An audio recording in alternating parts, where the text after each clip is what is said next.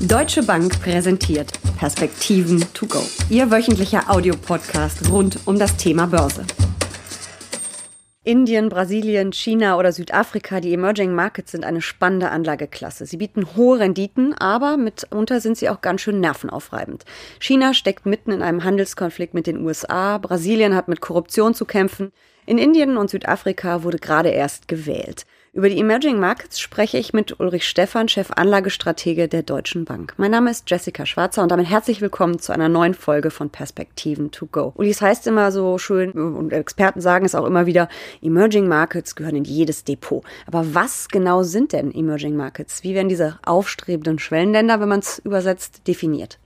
Also wenn man sich von den Kapitalmärkten her nähert, ähm, wird die Definition von MSCI gemacht. Das ist ein Indexanbieter, also eine Firma, die Indizes berechnet und äh, die Einteilung dann in entwickelte Länder, also Industrieländer, äh, Emerging Markets, das sind dann die Schwellenländer und die noch kleineren, die sogenannten äh, Frontiermärkte, die erfolgt nach Marktkapitalisierung, nach dem sogenannten Free Float, also wie viel von dem Unternehmen ist denn überhaupt an der Börse handelbar, beziehungsweise ist in festen Händen, zum Beispiel in Staatsbetrieb äh, Besitz und auch nach der Liquidität, also wie sehr werden denn diese Aktien auch gehandelt dann tatsächlich an den Börsen. Das sind typischerweise die Kriterien, um solche Indizes festzulegen und dann eben auch zu festzulegen, in welcher Kategorie sich das entsprechende Land befindet. Mhm. Der MSCI Emerging Markets ist ja quasi der Schwellenländerindex. Du hast ihn ja auch gerade schon genannt. Da sind über 20 Länder drin. Äh, am größten gewichtet ist China mit über 30 Prozent, Korea mit ähm,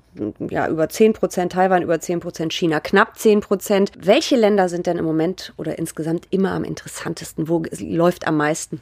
Naja, das ist äh, immer unterschiedlich. Äh, Im Moment geht es eben sehr stark um die Wahlen. Da hat natürlich beispielsweise Indien auch einen Schlag mitbekommen, als Donald Trump getweetet hat, dass jetzt die äh, Handelsgespräche mit China gestoppt worden sind. Dann wurde Modi gewählt. Das hat dann wieder Auftrieb oder für Auftrieb äh, gesorgt. China steht sicherlich im Moment sehr stark im Fokus. Auf der Handelsseite, auf der Technologieseite ist es dann vor allen Dingen Taiwan, was eben sehr dominiert wird durch äh, Chips und Halbleiter. Also insofern äh, kann man wirklich nicht sagen, das Land ist jetzt immer im Fokus. Gut, China natürlich als mittlerweile die zweitgrößte Volkswirtschaft der Welt. Da kann man möglicherweise auch drüber streiten, ob und wie das ein Entwicklungsland denn überhaupt noch ist. Zumal übrigens, das finde ich auch sehr spannend, Indien ja schneller wächst äh, als China. Das ist richtig. Äh, wahrscheinlich wird das so sein, dass Indien äh, mit über sieben Prozent, wahrscheinlich kann Indien noch mehr wachsen. Das hängt jetzt auch ein bisschen davon ab, welche Reformen Modi denn tatsächlich durchführen wird. Wir gehen davon aus, dass mit seiner Bestätigung, das ist ja nicht nur eine Bestätigung, er hat ja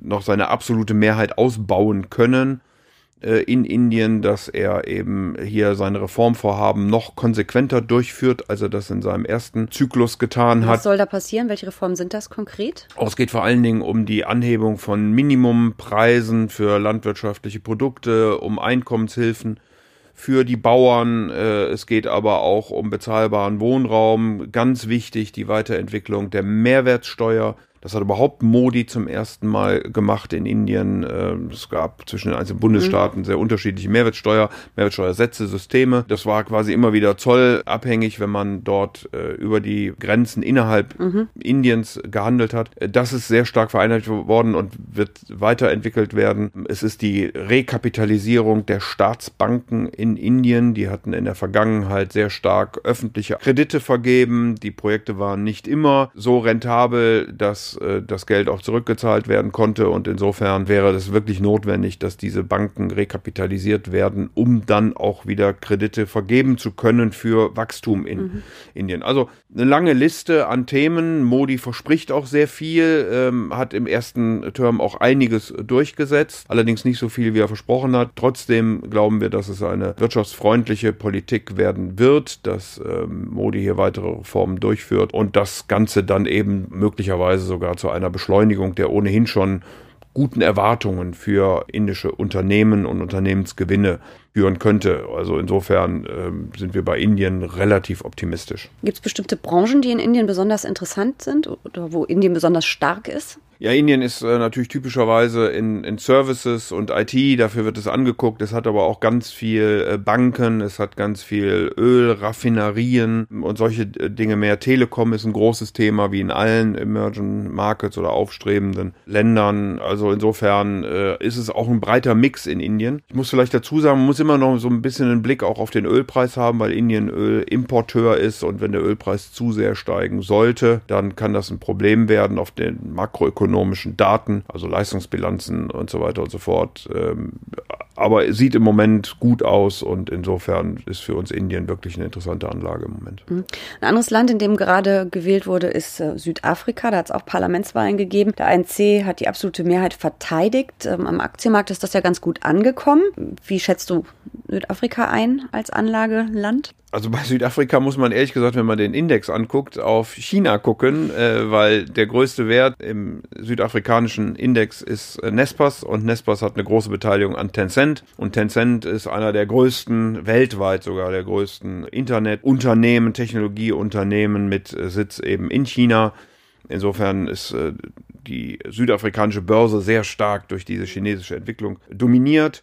Ramaphosa hat die Wahl gewonnen, der ANC. Geht jetzt darum, und es soll äh, bekannt gegeben werden und Diskussionen darum, wie denn das Kabinett besetzt äh, wird, äh, wie viel denn dann noch die alte, eher korruptere Clique um Suma herum Anteile bekommt, wie sehr Ramaphosa hier auf Neuerung setzen kann.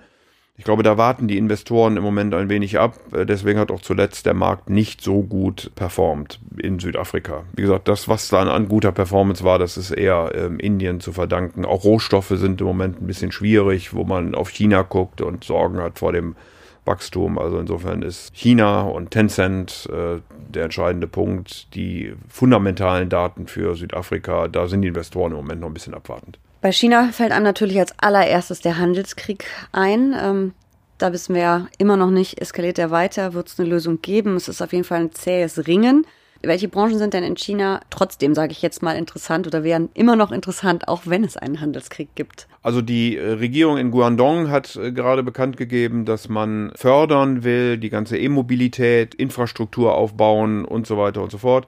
Das ist, glaube ich, ein sehr interessanter Aspekt in China wird ja durchaus das Thema Verschuldung diskutiert. Und insofern haben, waren wir immer der Meinung, wenn der Handelsstreit sich legen lässt, wird China wahrscheinlich relativ weniger stimulieren, also fiskalische, geldpolitische Programme auflegen. Wenn der Handelsstreit jetzt doch zäher wird, gehen wir davon aus, dass das äh, etwas mehr geschieht.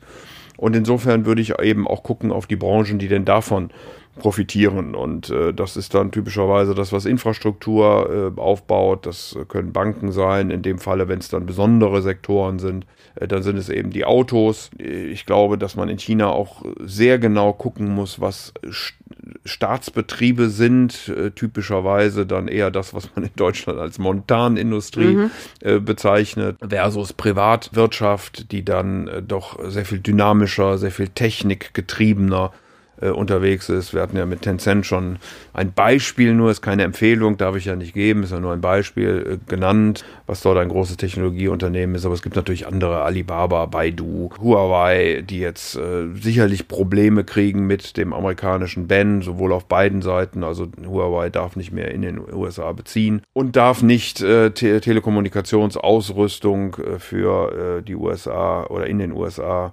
verkaufen. Ähm, also insofern muss man da schon ein Stück weit hingucken, auch wie dieser Handelsstreit sich denn weiterentwickeln wird und ob möglicherweise eben weitere Unternehmen dann betroffen sind. Ein Stichwort oder ein Thema, was heiß diskutiert wird, äh, wenn es um China geht, sind im Moment seltene Erden. Was passiert da gerade? Was ist, macht das so spannend?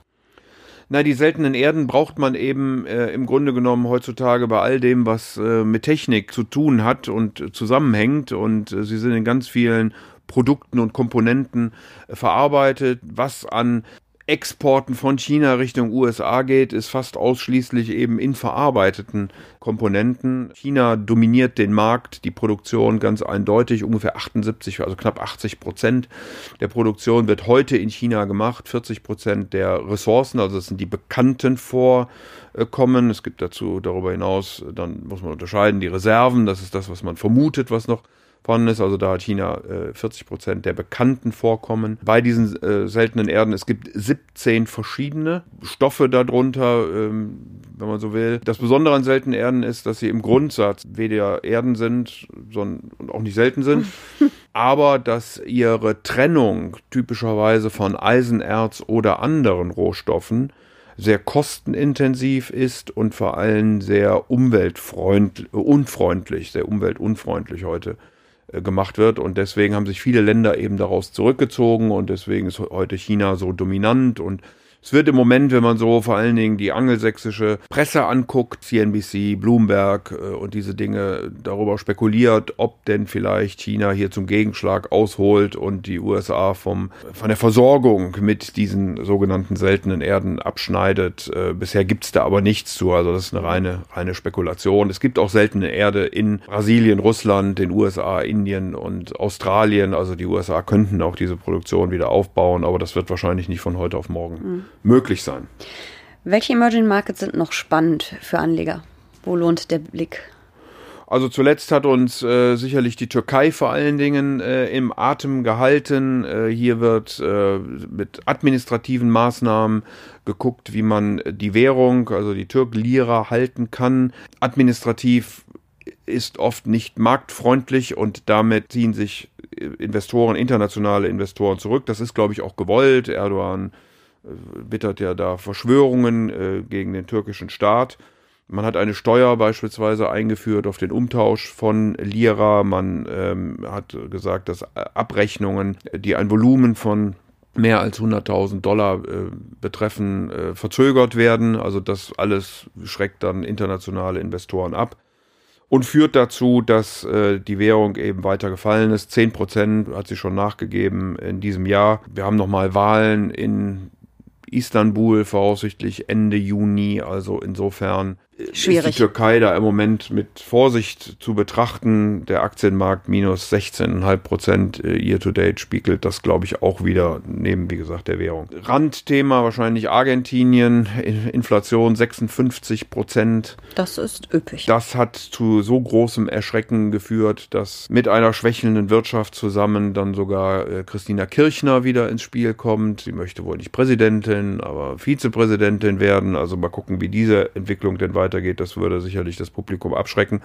weil sie hat ja immer ein, eine Verhandlung mit den internationalen äh, Investoren abgelehnt, die dann Macri durchgeführt hat und damit ähm, eben Argentinien auch an den Kapitalmarkt und an die in Anführungsstrichen Töpfe des IMF, des Internationalen Währungsfonds, zurückgeführt hat. Also da äh, gucken wir drauf. Wir hatten noch Wahlen in Indonesien. Jokowi ist äh, bestätigt worden. Prabowo, der Gegenspieler, ehemaliger General. Wie kann man sich diese ganzen Namen merken? Beeindruckend. Nicht wahr?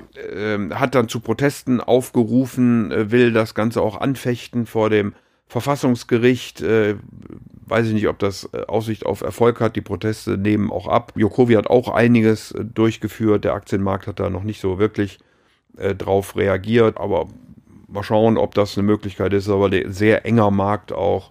Aber wenn ich mir das alles anhöre, schrecke man, ich fast zurück. Muss man, äh, muss man gucken. Nein, es gibt auch positive mhm. Beispiele. Malaysia beispielsweise, Thailand. Man würde ja aus demokratischer Sicht sagen, obwohl die Militärjunta in Anführungsstrichen mhm. in äh, Thailand äh, gewählt worden ist, entwickeln sich die Märkte sehr positiv. Der thailändische Baht sehr positiv weil man offensichtlich davon ausgeht, dass Stabilität dann herrscht und damit verbunden wird äh, Malaysia nach den Wahlen ähm, und Manmohan äh, Mohathir als, äh, ich glaube, über 90-jähriger Ministerpräsident, der alte und äh, neue, äh, die Korruption aufräumen soll, äh, China ein Stück zurückgedrängt hat. Da hat man sich aber jetzt auch wieder angenähert, so dass wieder Investitionen stattfinden. Taiwan leidet sicherlich im Moment sehr stark unter diesem Handelsstreit, unter der Huawei-Diskussion mit den mit den Chips, hatte ich schon gesagt. Das Ähnliches gilt auch für Korea, wo äh, so ein Unternehmen wie Samsung natürlich ein Riesengewicht äh, einfach auch im Index äh, hat. Ich glaube, wenn man das so Revue passieren lässt, will jetzt noch gar nicht weitere Emerging Markets anführen, aber dann sieht man, dass man sehr genau auch wirklich hingucken muss, welche Länder. Man kann dann diversifizieren, mhm. das bietet sich immer an, weil Emerging Markets eben typischerweise auch auf der Währungsseite sehr anfällig sind. Das hängt mit den einzelnen Ländern zu tun, das hängt aber, wie ich das vorhin bei Indien gesagt habe, auch mit dem Ölpreis zu tun. Das hängt aber auch vor allen Dingen mit der amerikanischen Notenbank zu tun. Also würdest du sagen, nicht mit der Gießkanne, sprich vielleicht mit dem ähm, ETF auf den MSCI Emerging Markets investieren, weil man dann eben auch die Problemländer mit im Portfolio hat, sondern eher genauer hinschauen, einzelne Länder auswählen und entsprechend kombinieren. Ich weiß ja, dass du ein großer Fan von ETFs bist. Sehr groß. Ähm, aber ähm, man muss wirklich auch sagen, äh, Kosten ist nicht immer alles. Und gerade bei Emerging Markets würde ich das eindeutig nicht präferieren. Äh, hier würde ich ein aktives Management mit Selektion von Ländern, von Branchen, mhm. von Unternehmen äh, für sehr viel sinnvoller halten weil man auch auf, auf Entwicklungen reagieren muss. Ich hatte ja schon ein paar Faktoren angesprochen. Äh, da sind die Entwicklungen auch in den Emerging Markets oft sehr dynamisch mhm. in die eine oder andere Richtung und das können dann eben ETFs, die ja rein passiv sind, nicht in der Weise nachvollziehen, wie das äh, aktive Manager beispielsweise können. Auf jeden Fall eine spannende Anlageklasse. Vielen Dank für diese Perspektiven to go.